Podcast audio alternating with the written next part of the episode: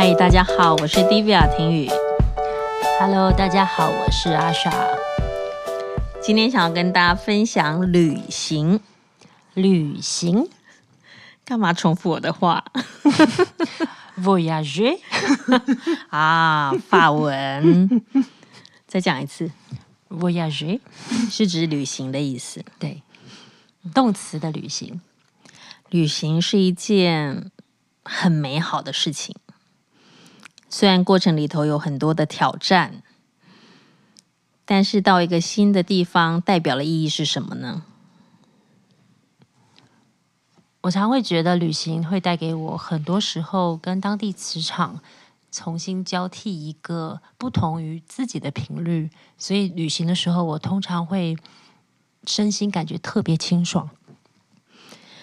嗯，根据你的这个说法来讲的话，是不是嗯？呃我们在一个地方的话，它就会有一个连接，所以你到一个新的地方的时候，你等于就像见一个新朋友，或是到一个新的能量场上，它是一个完全不同的体验。那旧的好像就不再背负在你身上，就不会打扰我们。我觉得就有点像是三百六十度在找自己，然后每一个频率其实都是拓宽了自己的视野。你最喜欢到哪里？我喜欢到很多地方。哎，可是我有一个问题耶，你是记者，但是你每次旅行都是因为当地发生了什么事情，是一个集体意识下的事件，那你的心态是什么样呢？啊，那是一种很复杂的感受。比如说，其实印象比较深的是，呃，前几年欧洲有难民潮的时候，跟恐怖攻击的时候，本来就是看着这些呃国外通讯社的新闻，觉得事不关己。当然，你心里头会有很多的连接，因为当你在看这些事件的时候，但没有想到我会被派去那里。当当时我的主管跟我讲说：“哎，我想要你去那里。”我说：“啊，真的吗？你是指巴黎跟比利时那一次吗？”嗯，我们去了五个国家，十六个城市。嗯，是一个，其实对我来讲是一个非常大的挑战。因为我们人数很少，只有我跟我另外一个伙伴，然后要去这么多地方，然后很多未知嘛，所以我花尽了所有的气力，联系我当地以前的朋友啊，新闻圈的啊，或是以前在荷兰念书的朋友，请他们啊协助我，然后非常，我记得在那里的时候，因为有太多未知。所以我几乎都是每一天，你可能把今天的事情做完，要继续联络明天要做什么。那你在当地有感受到很多死亡气息吗？嗯，应该说是恐惧的气息。嗯，因为有太多未知。然后欧洲是一个我非常喜欢的地方。你在那念书，我相信我们是感同身受。它是一个有着长久文化的地方，自由的气息是。一个奔放的地方是，但当我回到巴黎的时候，我却发现，呃，街上都是军人。嗯，哇，这是我一个完全很难想象的一个氛围。嗯，所有的公共的场合，车站、呃，广场，到处布满了警力。我那时候非常的震惊，我想说。曾几何时，这个自由又浪漫的地方，然后变成了一个满街都是军人跟警察的地方。人们的脸上有着不安跟恐惧，因为那时候爆炸案才刚发生，是在一个剧院里面。我有一个好朋友就住在那个转角，他说当天那个声音其实是听得到的，是很异常的。那之后就看着。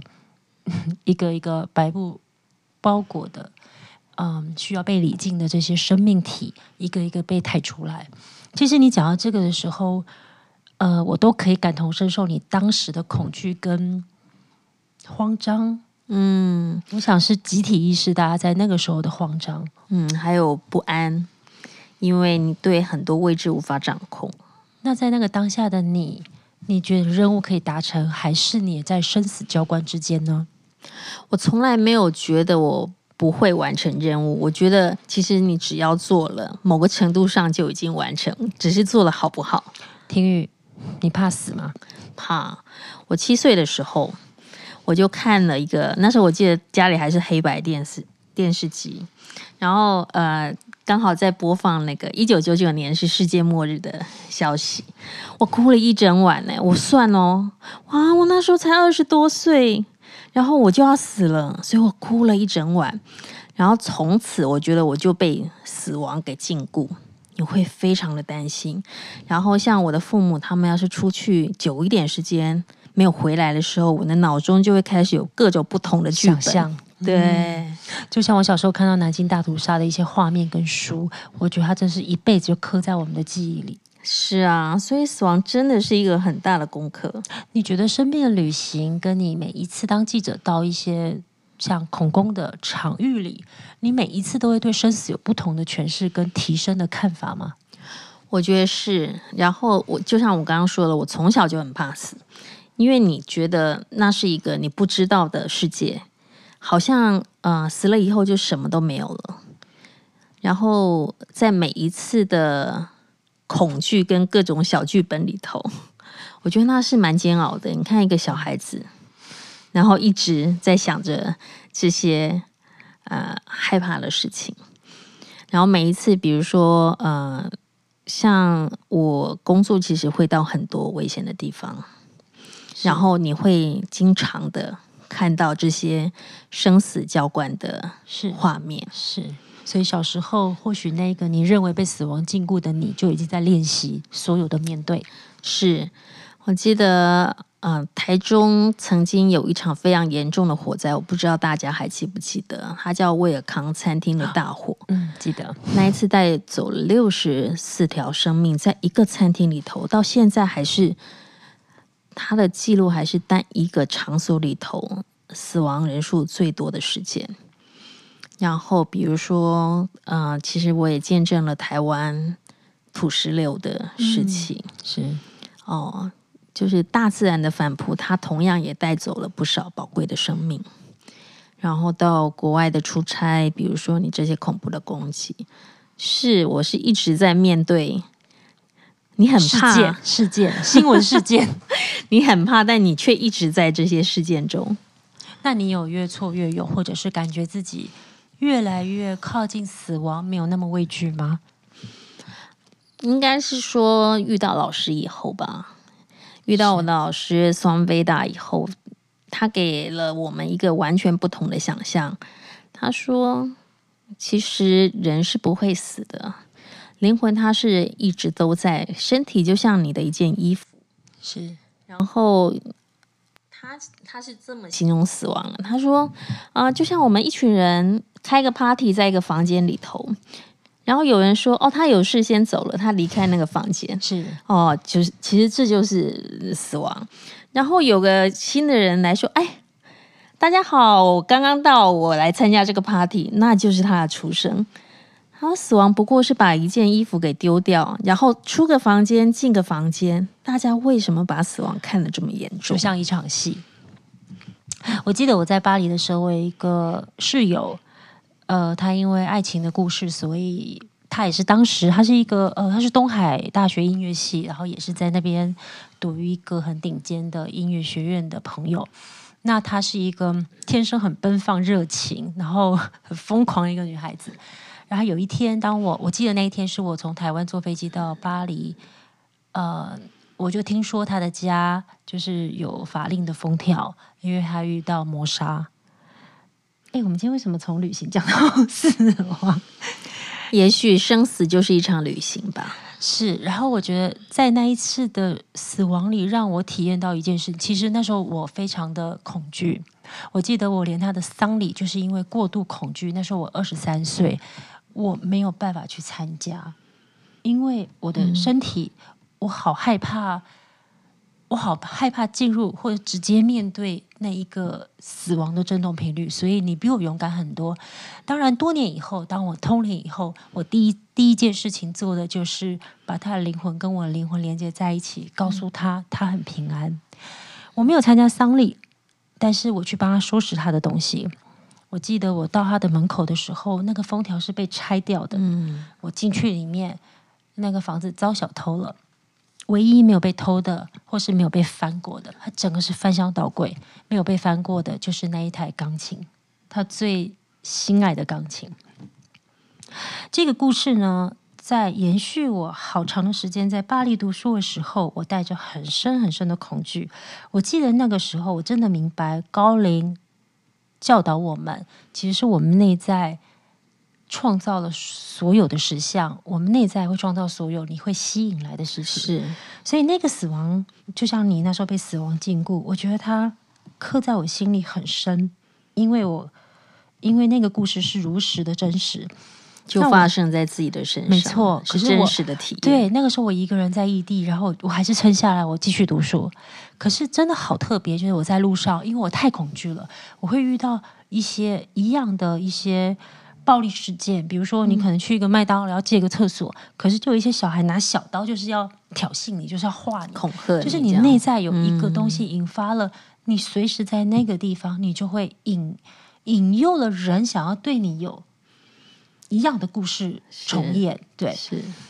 所以我觉得在，你知道我这三年，包含去年我们一起去法国，我相信那是恐攻后的几年。是，你还记得去年我们去法国的时候，我们是。我我相信是很不一样的感受，跟你当时去新闻报道，跟之后我们跟高林去为了拍这一个纪录片《灵性之旅》的纪录片，所面对的聚焦的议题是如此不同。是，所以其实这样子的一个流动的方式、旅行的方式，或是生死，它其实。好像都是连接在一起的。你刚刚说到，就是恐惧都是在内在所产生的。其实像呃老师 Swami Rama 他也常说的一句话，就是恐惧会邀请危险。是是是。那我记得灵性之旅呢，我觉得跟高龄旅呃旅行的时候，我觉得最大的幸福是他们让像我们第一集说到爱的披肩，就是那个能量场是包覆在我们身上的。所以每一次旅行，我都感觉我们是极受保护的。所以，其实你也经常带大家做一些这个圣地的静心之旅，是。然后，当一个人离开他自己本来的环境，到一个新的地方的时候，是不是某个程度上，他的身心或是意识状态也在做一个？比如说更新好了，或是进化呢？然后重拾自己缺少的那些片段。我觉得地球就像是你刚才说，是每一个人邀请来生死一瞬间。但是我觉得每一个旅行，就像是把你人生很多很多碎片，一个一个拼凑起来，你会遇见更完整的自己，更宽阔的自己，你也会更包容自己的生命。那我们在这场生与死的旅行中间哦，啊、呃，像。老师说，恐惧会邀请危险，但人生其实，你刚说你面对真实的死亡事件，然后我们要如何面对这样子的死亡的恐惧呢？我觉得是要释放恐惧。关于这一段，我的高灵，我其中一个高灵叫阿法，其实他是常常带我们到每一个朝圣点静心的一个高灵，他愿意跟大家分享一段文字。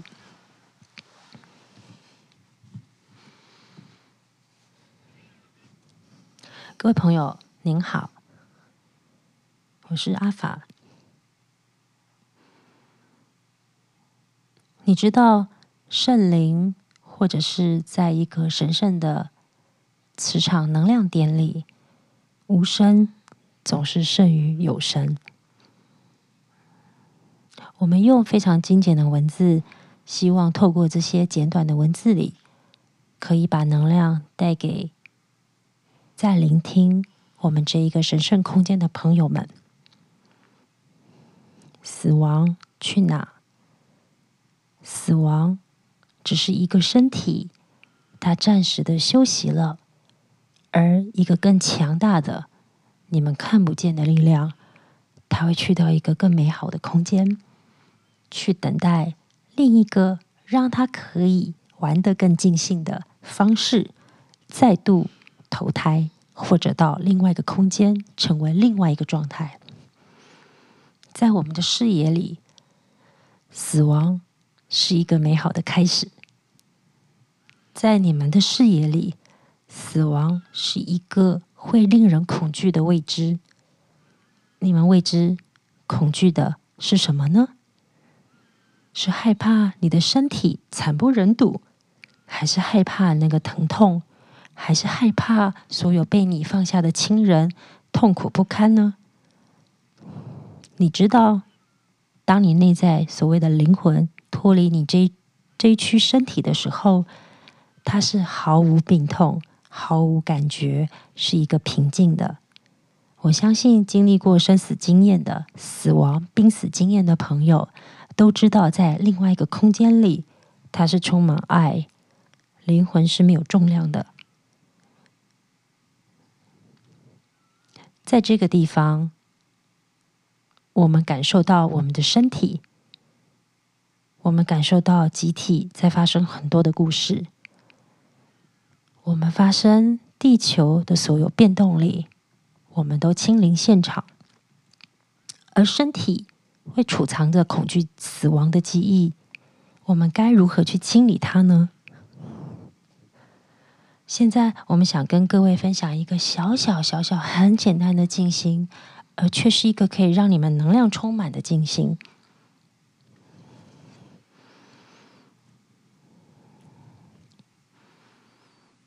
现在，我们将带领各位去到埃及金字塔的里面。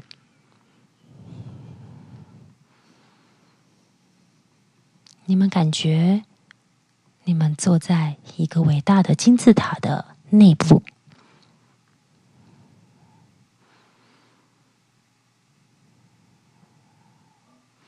将你们的意念聚焦在你的眉心轮。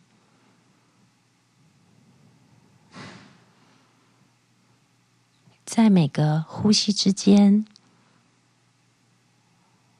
当你吸进金字塔内部的能量时，你感觉你的眉心轮更扩大了一点。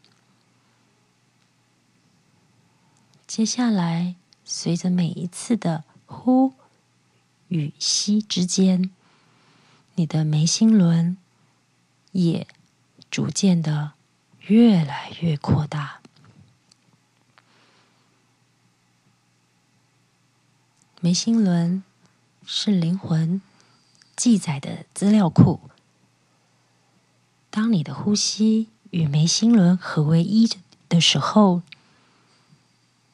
你就会启动身体储藏的很高频的细胞记忆。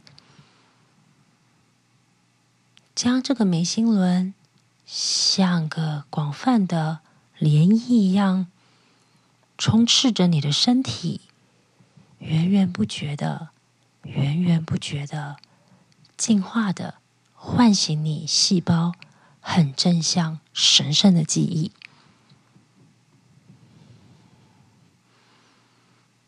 这是一个非常简单的静心，却是有意识的。将你眉心轮的灵魂高意识逐渐的渗透到你的身体，让高频的细胞记忆可以被唤醒。当然，当你的空间越来越趋向于正向的记忆，所有负向的、所有新闻事件的、所有悲剧，在你身体烙印下的、禁锢你的。就会因为这个静心而逐渐、逐渐放松，归为零。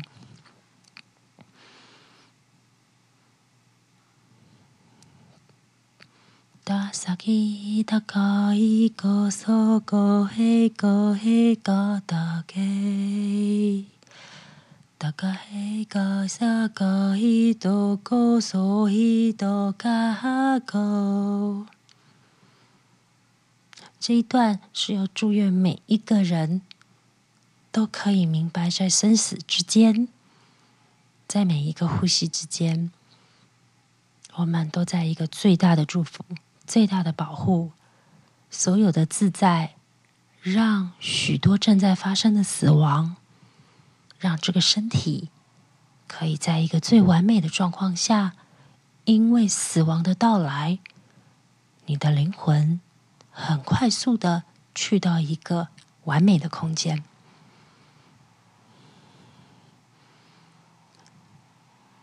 婷雨，上师一定有跟你们提醒过，所有人修行就是在修最后的那一个呼吸之间，我们如何自在让自己的身体安息？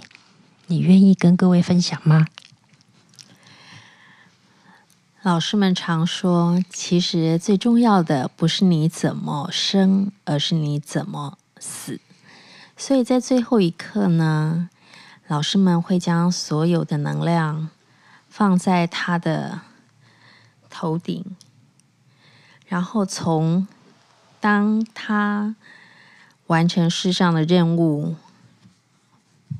呼下最后一口气时，他所有生命能量就从这个头顶的生命之门离开。所以我相信，我们每一个人其实都在为这一刻做准备，因为那是一个值得祝福、值得喜悦的时刻。希望我们在这场生死之旅，都可以充满享受的准备这场神圣的旅行。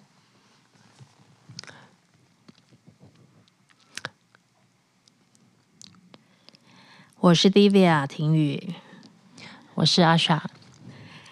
谢谢大家跟我们今天一起分享这么有趣的时光，生命的旅行。我们下次再会喽，Voyage de la vie，晚安。